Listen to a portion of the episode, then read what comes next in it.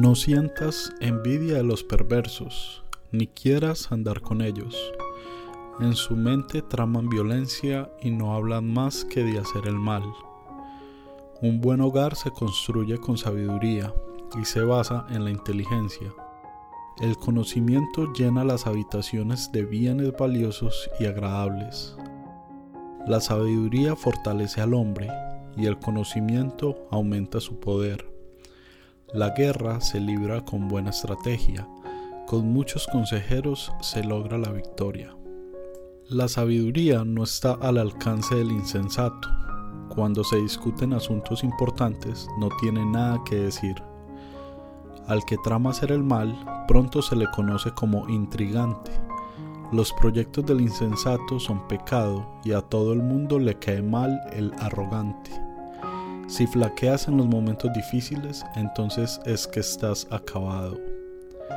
Si te enteras de que van a matar a algunos, trata de salvarlos y no vaciles en socorrer a los que van a ser asesinados.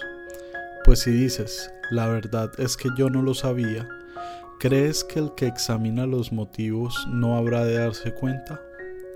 ¿Acaso no va a enterarse el que te vigila tu vida? Él le da a cada uno el pago por lo que hace. Hijo mío, come la buena miel, sabe dulce la miel del panal. La sabiduría es así de buena para ti. Si eres sabio, tienes esperanza y la esperanza nunca se acaba. No hagas planes malignos contra el justo, ni tampoco saquees su casa porque aunque él caiga siete veces, siete veces se levantará, pero los perversos se hundirán en la desgracia. No te alegres cuando caiga tu enemigo, ni festejes su desgracia, pues al ver eso el Señor no lo aprobará y entonces decidirá ayudar a tu enemigo.